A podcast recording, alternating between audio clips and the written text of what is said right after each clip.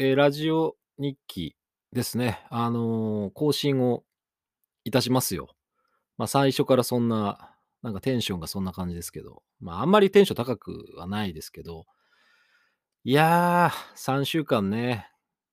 あのゲスト、ゲスト、ゲストなのかな？まあ、友達なのかよくわかんないですけど、あのーなんかね、番組のナレーションもやったことがあるという、まあ、今全然別の仕事されてますけどね、まあ、声のいい男、まあ、もともとはね、スプーンというアプリで、ヘビ親父という名前で、まあ、ツイッターでも、まあ、やってましたけど、まあ、そういう人と、まあ、今、ヨコさんと名乗ってますよ。YOCO ということでね、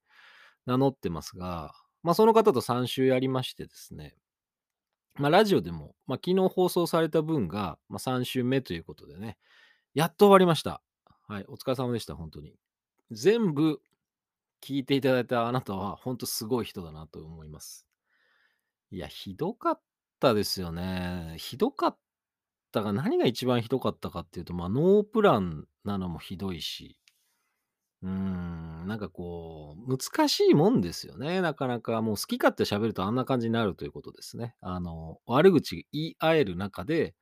喋るとああいう感じになると。まあ、お互い何を言っても、まあ、心が痛みませんから。まあね、バカだ、クソだとかね、アホだとか言ったってね、まあ言ってなかったかもしれないですけど、まあそういうノリじゃないですか。まあお互いを否定し合ってディスり合ったとしても、まあお互いこう、まあやり合って返し合うということですかね。いや、僕はなんかそういうなんか漫才的なものが狙いとしてやりたいとかっていうよりは、そういうものがまあもともと好きではあるんですよ。その暴力とかではなくて言葉でこう応酬するというね、心置きなくやり合うというのがね、できる相手を日々探してますね。はい。まあ、本音でいこうぜという番組もそうですが、まあ、やっぱりこう、遠慮し合って喋ると、やっぱりこう、距離感遠いな、こいつらって思うじゃないですか。ラジオとか聞いてても。そりゃそうっすよね。ゲストとか来りゃ、それは当然そんな距離詰めてなんか、初対面で話できないでしょ？いや、これはこれから言う人たちのゲストに対する伏線とか保険じゃないんでね。まあ、そういうもんだっていうことを、まあ、ご理解いただきたいっていうことを、まあ、あとは自分に言い聞かせてます。そうならないように、なるべく、あれ、この人たち仲いいのかなっていうようなラジオにしたいというふうに思ってますね。はい。あの、何回でも言いますよ。あの、ゲストの間宮康弘さん、声優の間宮康弘さんへのメッセージをまだまだ受付中ですから、ここ俺、ここまで聞いて、お、なんかそんな人来るんだっていう、初めて聞いた方はね、このポッドキャスト初めて聞いた方は、まあ、ぜひ、あの、試しに送っていただきたい。何でもいいっす。なんか質問でもいいですし、まあ、心に残ってる作品とか、まあ、なんかそういう、もう何でもいいっす。もう素直に聞きたいことだけ質問いただいてもいいですし、あと、まあ、プレゼントとかも、まあ、用意はしてますんで、まあ、ぜひね、あの、お願いしたいと思います。あの、ラジオ日記この前あげたら、久しぶりあげたら、まあ、お便り来ましたから、まあ、そこにこう、なんだろう、まあ、調子に乗っちゃったっていうことがなくはないですけど、まあ、やっぱり上げ続けなきゃ、まあ、いけないなと。まあ、リスナーの方にはこう、まあ、私の声を聞いても平気になる、そのタフな耳とメンタルを持っていただく。まあ、鍛えろってことですよね。こう、やっぱ習慣化するってことですか、すべてにおいては。まあ、すべて、まあ、筋トレみたいなもんですよ。はい。あの、耳を鍛えてください。で、心を鍛えてください。私の声を聞いても、まあ、平気な、あの、人間に改造してください。あの、肉体を改造してください。もう本当それが大事だと思います。いや、でもね、僕らもなんか自信をなくすっていうか、まあ、もうそもそもこう、ほら、無名の、ま、どこの馬の骨かわからないような人間が喋ってるラジオの番組が、ま、聞かれるはずがないっていうことを前提にしてるんで、まだいいんですけど、やっぱりさ、ポッドキャストとか、こう、ラジオとか始めて後に、ま、続かなくなるよなっていうのは、やっぱよくわかりますよ。ま、再生数とかを、ま、見て、あらって感じにやっぱなっちゃう人多いんでしょうね。私も、まあ、過去に知り合った人が、まあ、いろんなことをやって、いろんな人と喋ってるんですけど、なんか、やっぱ定着しないんだな、きっとっていう人がやっぱいます。その、ウォッチはしてるんですよ。あの、ストーキングしてるわけじゃなくて、なんか面白いことやりたいって言うから、なんか面白いのかな、その人のっていうと、まあ、面白いことやってて、ちょっとこう、盛り上がった感があっても、ま、すぐしぼんじゃう感じは何なんだでしょうね、やっぱ。これ数に惑わされてるんじゃないですか？うん、俺が一言アドバイスするとしたら、もう数なんか気にすんなよってことなんですよね。ま、気にすんなよって無責任なこと言っちゃうとね、またこう、だって YouTube とかの再生回数見たって、あれすごいじゃないですか。僕の今ラジやってるラジオの、え、アーカイブを YouTube、ええ、あと Spotify とかやってるんですけど、あの YouTube とかって再生回数当然出ますから、もうなんか、もう悲劇でしかないですよ、ほんとに。悲劇です。3週ヨッコさんと喋って、ま、100超えてまあ、50いかない。で、3回目、まあ、昨日アップしたばっかですけど、まあ、30いってないですから、そんなもんですから。しかも全部別に聞かれてるわけじゃないだろうしっていうことでね。あの5タップじゃないですけど、こう、ただ押しちゃっただけで、ま、すぐ消したりとかっていうのはもう全部分かりますから、こっちは。もうあの管理者側は全部分かりますから、平均して何分聞かれてるとか。まだやっぱ長いですからね、ラジオってやっぱそういう部分でいくと、まあ、30分番組で音楽カットしたとて、まあ、このポッドキャスト、Spotify 等で聞かれるポッドキャストも、まあ、やっぱり20分少々ありますからね。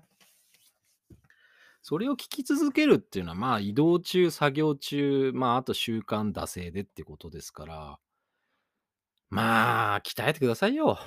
まあ、それだけっす。はい。それだけでございます。ええ、ま、そんなことで、ええ、今日何も、もう7分経って、これね、ノー編集ですから。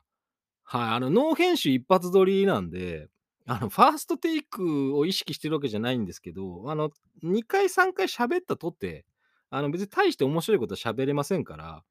もう一発ノー編集でいって、まあ、それでいっかなみたいな感じでやってますんで。まあ、日々のね、毎日じゃないにしても、まあ、なるべくこう雑談的に人のためにならない、けどちょっと気になるようなことを、まあ、喋っていこうかなという風に思ってますし、あの悲しい、うん、まあ、悲しいっていう言い方変なんですけど、まあ、ラジオの本編より、あの聞かれますよね、こっちの方が。うーん、まあ、それはなんでかっていうと、ラジオの本編っていうのは YouTube にも載せてるじゃないですか。だからこう、リスナーの方は分散するでしょ？でもポッドキャストでこっちしかないものっていうのは、まあ、やっぱりこう、ここでしか聞けないので、ま、わざわざこう聞いていただける方がいらっしゃるとすれば、まあ、こっちの方が再生が伸びたりとかっていうこともあるので、まあ、好きにしてくださいよ。うんうん、好きにしてください。で、今日は、別に何についてじゃないんですけど、あのこの前の、ま、ポッドキャストで喋ってた通り、来ました。エリア88の、ええ、劇場版、まあ、OVA ですね。OVA の劇場版の1、2作目を、ええ、すいません。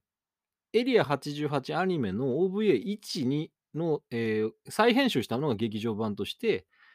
ええ、発売レンタルされ、そしてですね、ええ、2作目のレンタル作品として、まあ、これ DVD なんですけど、エリア88燃える蜃気楼というのが手元に届きました。やった。んで、内容話すのかっていうとね、話さないっす。内容は話さ話さないっす。あの、めちゃくちゃ面白いんですけど、めちゃくちゃ音楽もいいし、すっごい好きなんですけど、まあ、何がすごいびっくりしたか、初めて知ったのは、なんとですね、本編のおまけ特典に、本編以外で、原作者新谷薫先生のインタビュー映像が20分弱あるんですよね。いや、これはもうお買い得でしたね。私がそれで買ったのは、いわゆるメルカリです。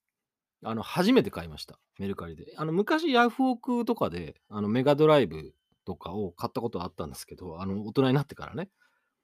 ヤフオクは使ったことあるし、アマゾンとかもちょいちょい使いますけど、メルカリはね、初めて使いましたね。でもやっぱりその出品者の方っていうのは、その、当然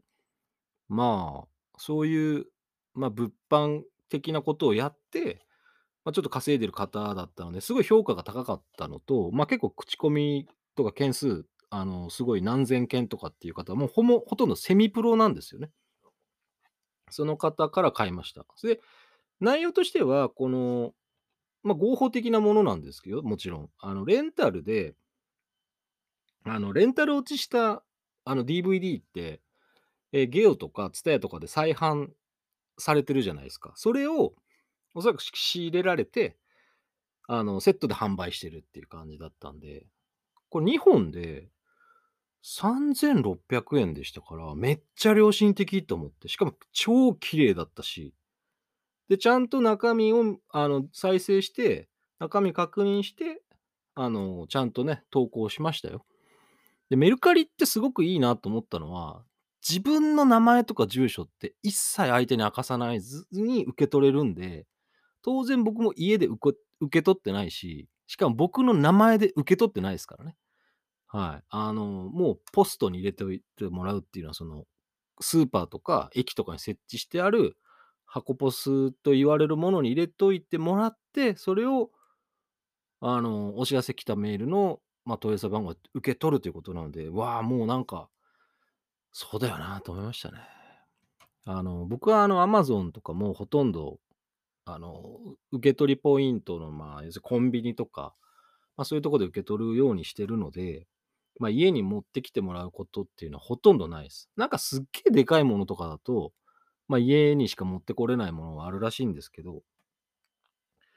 便利ですね。もう自分家なんか知られずに、ね、どこに住んでるかも知られずにですね、まあ、最寄りの、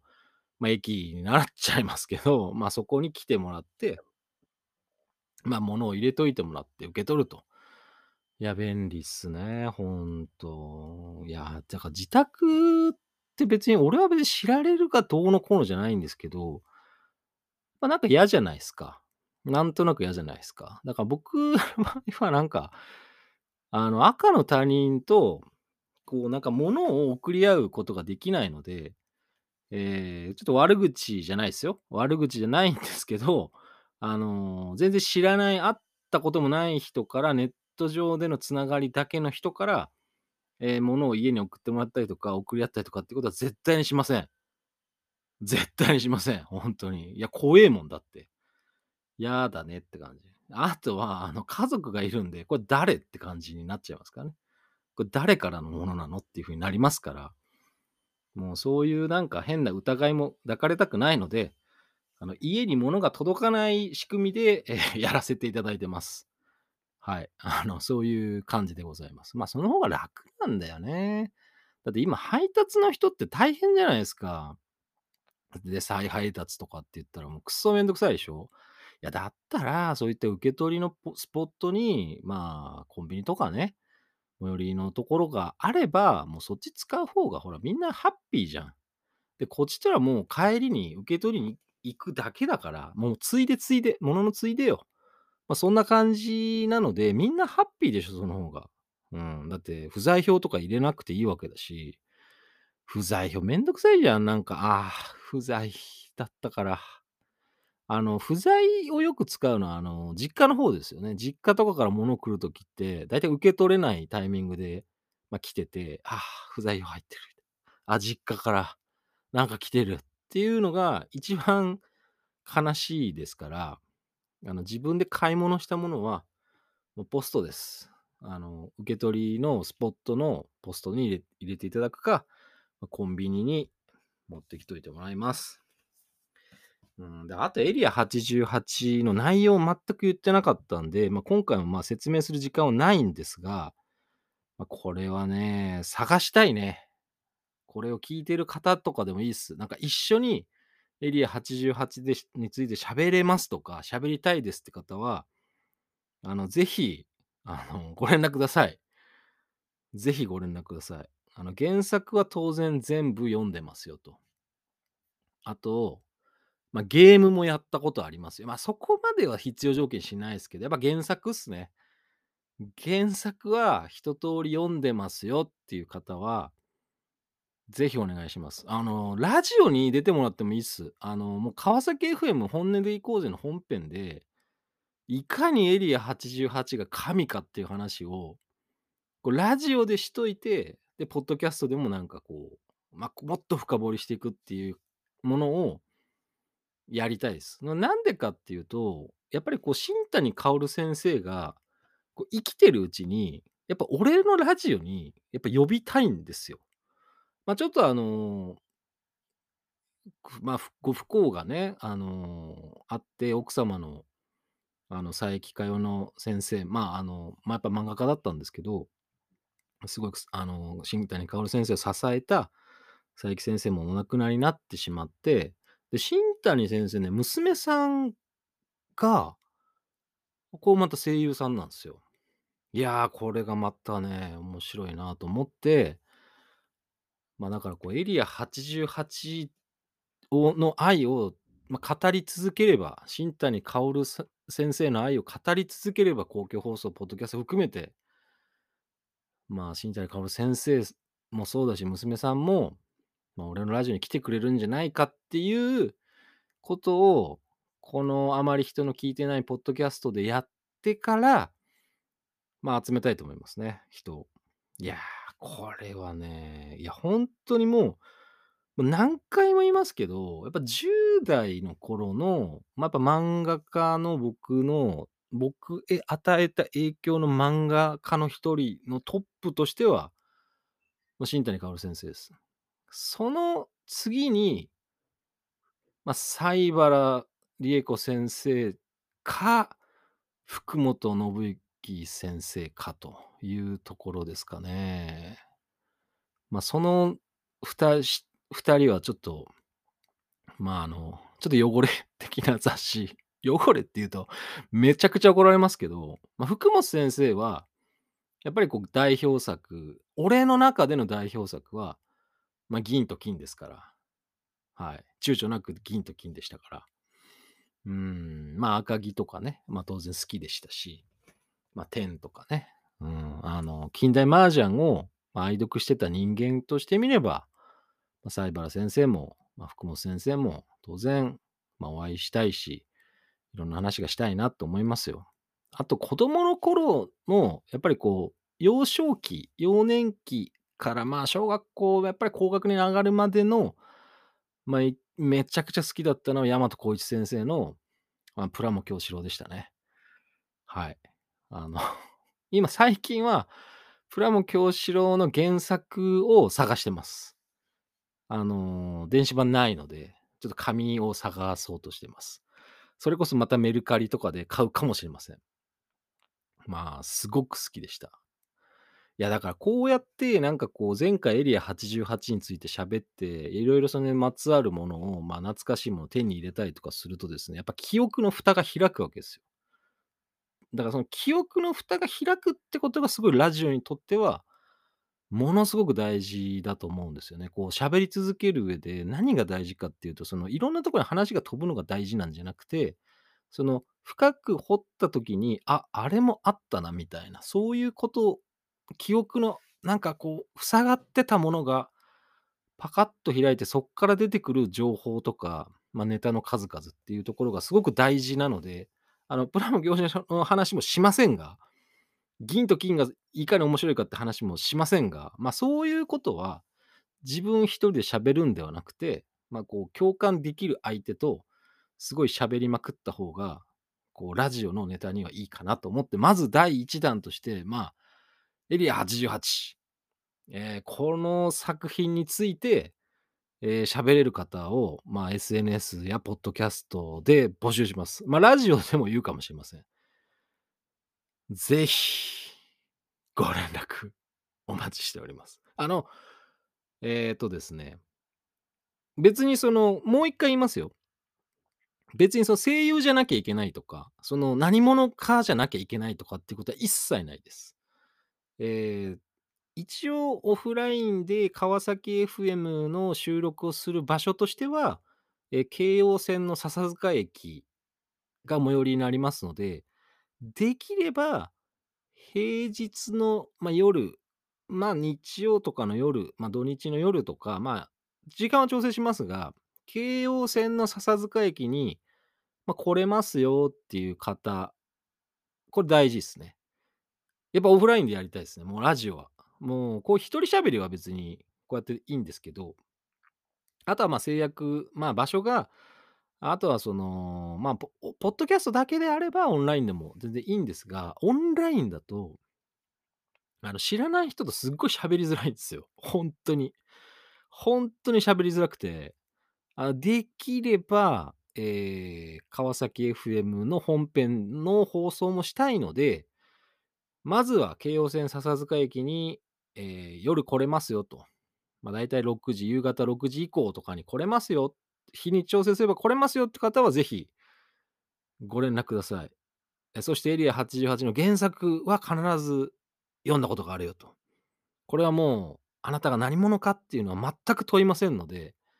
ほんとにエリア88が好きなんです。なおかつ新谷薫先生の作品がものすごく好きなんですっていう方はご連絡お待ちしております。やっぱそうしないとね、なんかもったいないじゃん。なんか俺が一人でこう、この作品いいなとか、あれ作品いいなって言っても、なんかこう、広がりが少ないっていうかね。で、そのラジオに出てくれた方が、俺ラジオに出たし、ちょっと聞いてよっていう方が、新しいリスナーを獲得できるチャンスでもあるっていうのは、これは間違いないんですよ。こう一人でぶつくさとかね、こう仲いいやつだけとぶつくさ喋って楽しく喋って、はい、終わりっていうだけじゃ、広がりがないので、なんか一緒に喋りたいっていう方も、まあ、どんどん増やしていこうかという風に思ってますので、まあ、当然今まで喋ったことある人にも私は声かけますがが新しくラジオ喋ってみたいよという方はぜひ、あの、チャレンジがてら、ええ、メールアドレスと書いときますので、よろしくお願いします。ということで、また生き延びてお会いしましょう。